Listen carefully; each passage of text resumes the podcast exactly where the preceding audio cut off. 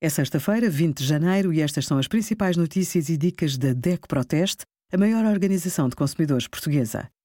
Hoje, em DECO.proteste.pt, sugerimos aluguer de carros, cuidados a ter pelos consumidores, as melhores lojas para comprar online e TAEG de 5,9% para 5 mil euros de crédito pessoal para subscritores com a parceria DECO Mais e Unicre.